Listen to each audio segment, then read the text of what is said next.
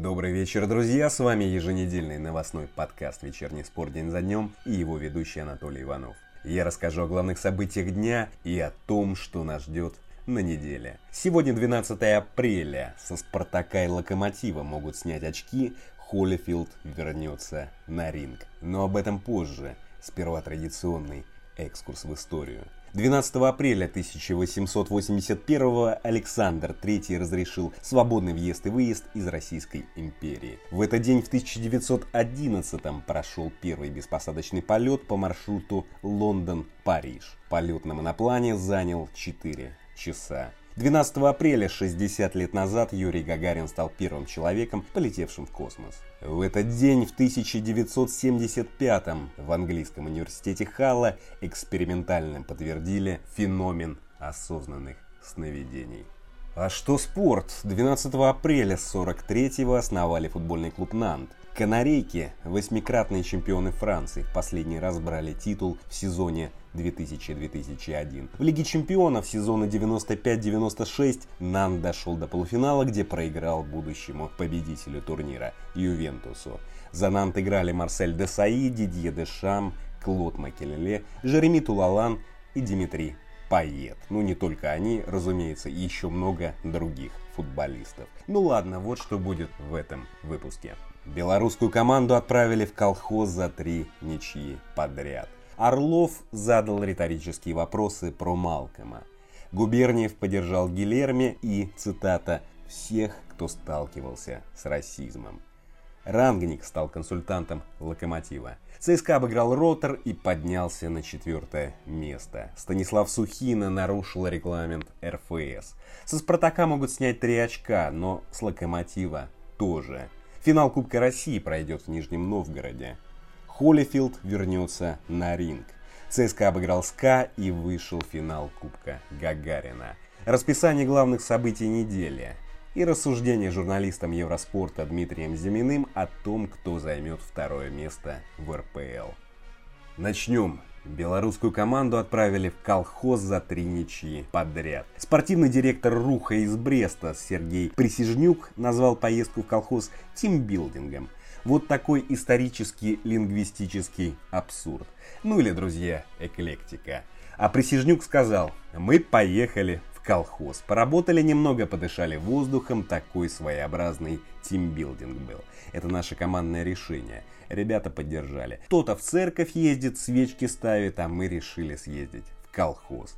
Никто из футболистов не был против, конечно, это идея всего коллектива. Легионеры отнеслись нормально, они же часть команды. Проводили ли что-то подобное? Нет, это в первый раз. Раньше мы в церковь ездили, устраивали тимбилдинги другого формата, сказал спортивный директор изданию «Трибуна».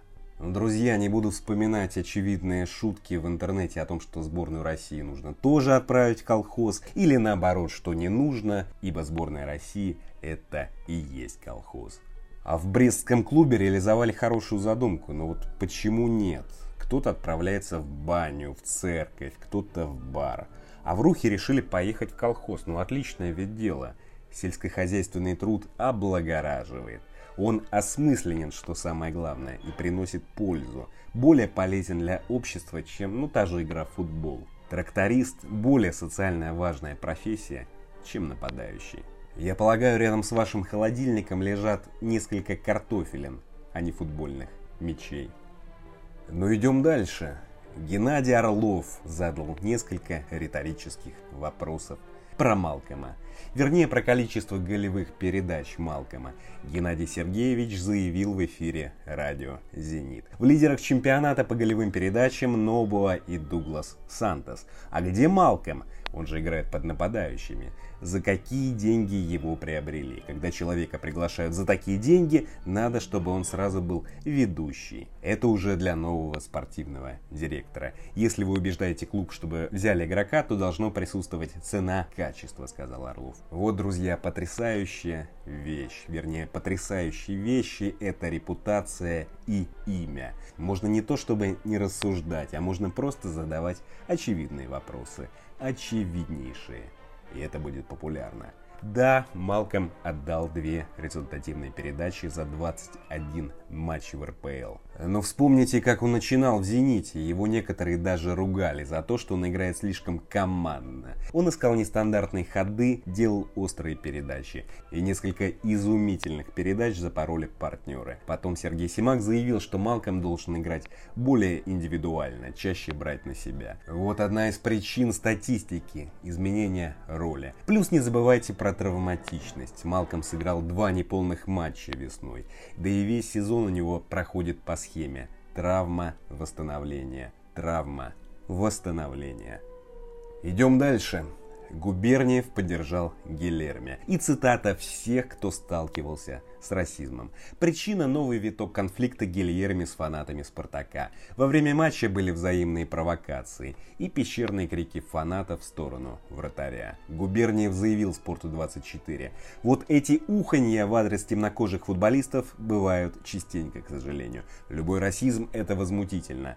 Каждый такой случай нужно разбирать отдельно. Я могу допустить, что Гильерми, мягко говоря, довели, у него не выдержали нервы. У нас не просто темнокожим спортсменам, а футболистам особенно. Хочу поддержать Гилерми и всех остальных, кто сталкивался с расизмом, сказал Губерниев. Ну, во-первых, хочу поддержать Гилерми и всех остальных. Ну, хочешь поддержать, так поддержи. Зачем говорить о желании? Ну, во-вторых, посыл правильный, но не до конца. Оскорбление фанатов это, конечно, отвратительно, но зачем приплетать расизм? Но вот то, что случилось с Гилерми, это не расизм, это типичный пример ксенофобии, узколобой и пещерной. И я не понимаю, почему Губерниев решил назвать Гилерми темнокожим. Александр Киржаков, ну, более темнокож, чем Гилерми. Но оставлю эту тему тем, кому это важно. А Губерниев, возможно, решил хайпануть по обыкновению. Ничего в этом плохого нет. Идем дальше. Ральф Рангник стал консультантом «Локомотива», сообщили в Судетише Зойтунг. По их данным и расплывчатой формулировке, специалист подписал контракт на оказание консалтинговых услуг. Каких именно в издании не уточнили, и по этой причине я не вижу смысла обсуждать эту новость. Но я не знаю, чем будет заниматься Рангник. 62-летний немец сидел в Черкизово во время матча «Локомотив-Спартак». Тренировал Шальке, Штутгарт, Хофенхайм, Ганновер, РБ Лейпциг и другие немецкие клубы рангом ниже. Коротко о последнем матче 25-го тура ЦСКА со счетом 2-0 обыграл Ротор, забили Эджуки и Рандон. Армейцы набрали 46 очков и поднялись на четвертое место. Зенит лидирует, у них 54 очка, у Спартака 47, у Локомотива и ЦСКА по 46, у Рубина и Динамо по 43. Идем дальше. Теперь о нескольких скандальных эпизодах в матче Локомотив-Спартак. Постараюсь не очень длинно, так как через несколько дней они станут неактуальными. Начальник Локомотива, бывший арбитр Станислав Сухина, нарушил регламент чемпионата до матча. Сухина вошел в судейскую. Этот момент зафиксировали на видео, опубликованном пресс-службой Спартака. Председатель судейского комитета РФС Ашот Хачатурянс отреагировал на нарушение сдержанно. Он сказал Эрспорту, если зафиксировано, то, безусловно, это будет рассмотрено. По регламенту, который я ввел, никто не имеет права ни до, ни во время, ни после игры входить в судейскую комнату. Если это есть хоть на какой-то камере, то это будет иметь оценку. Для рассмотрения эпизода необходимо обращение клуба, сказал Хачатурянс. Еще друзья пишут, что если в КДК расценят действия Сухины как оказание воздействия на судьи, то Локомотиву засчитают техническое поражение. Но, друзья, сомневаюсь, что история раскрутится. Возможно, Сухину накажут, но небольшой дисквалификации. Могу ошибаться, но расследований и обескураживающих разоблачений не будет. Подумайте, почему.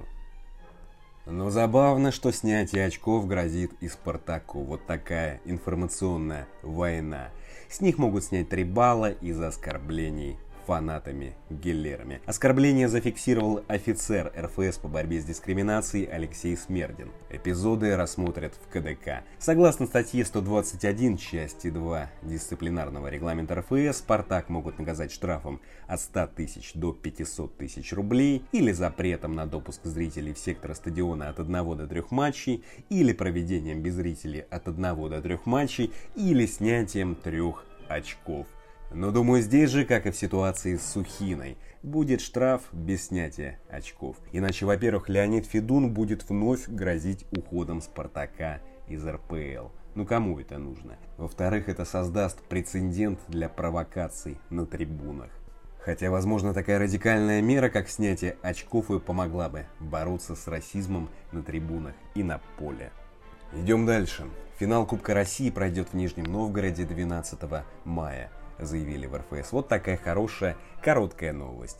В полуфиналах сыграют Локомотив против ЦСКА, Ахмат против Крыльев Советов.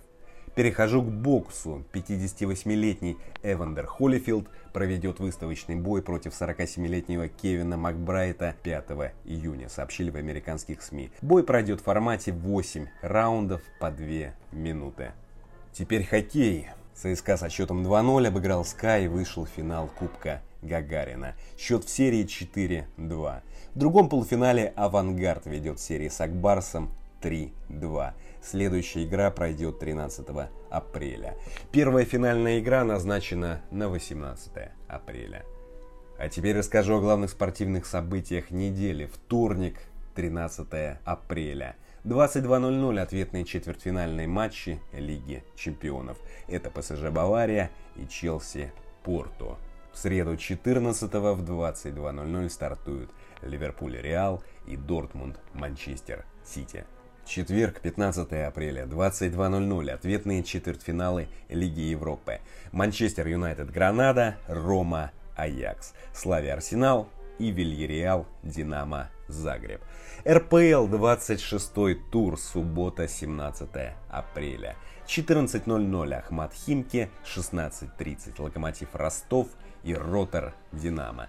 19.00 Краснодар Зенит. Воскресенье 18 апреля. 12.00 Урал Рубин. 14.00 Арсенал Тамбов. 16.30 Сочи. ЦСКА 19.00 Спартак Уфа. А еще с 15 по 18 апреля в Японии пройдет командный чемпионат мира по фигурному катанию.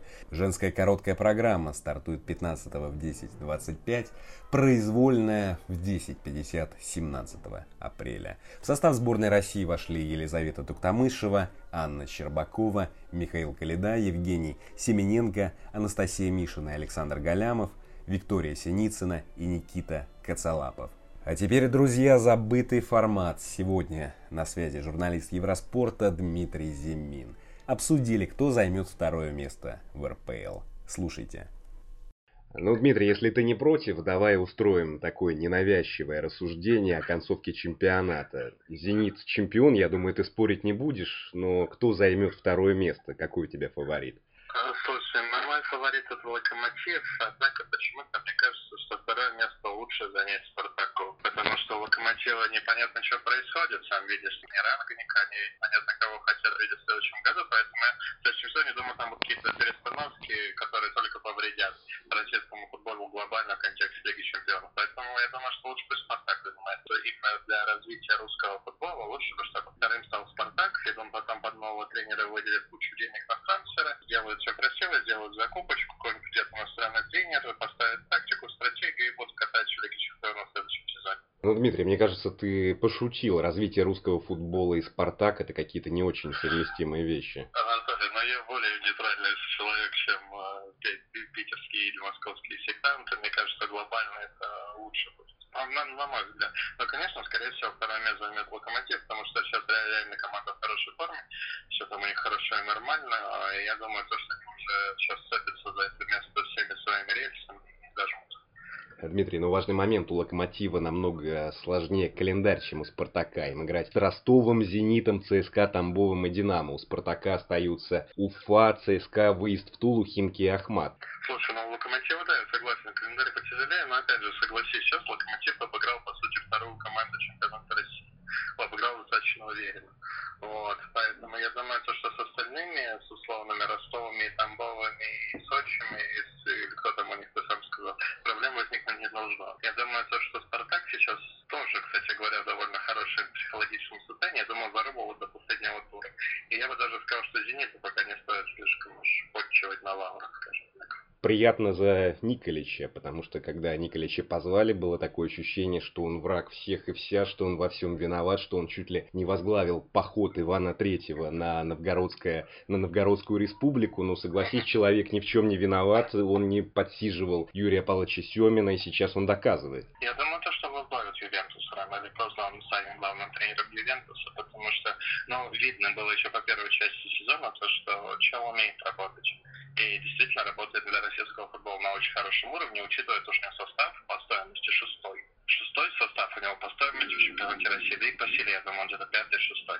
Но с этим составом он берет и выводит команду на второе место, учитывая травмы, календари и все остальное, пятое, десятое. Поэтому я думаю, что для российского футбола это очень крутой тренер фактор Николича. Какие еще причины ты видишь того, что Локомотив так успешно идет? Про Сухину, пожалуйста, не говори, если какие-то другие причины. Я думаю, фактор Николича, фактор э, хорошей формы Смолова, фактор э, трансфера Пабла, фактор того, что молодые хотят доказывать свою состоятельность не понимают, что если не докажут Николич, если, дай бог, придет какой-нибудь другой Семин или кто-то еще, они снова сядут на лавку. Им нужно показывать себя сейчас. Поэтому я думаю, то, что это вот этот комплекс, ну, хорошая атмосфера домашняя такая. Поэтому я думаю, примерно вот такие основные факторы. Спасибо Дмитрию. Да, можно было поговорить про ЦСКА, но, честно говоря, в них не верю. Видимо, и Дмитрий тоже не верит.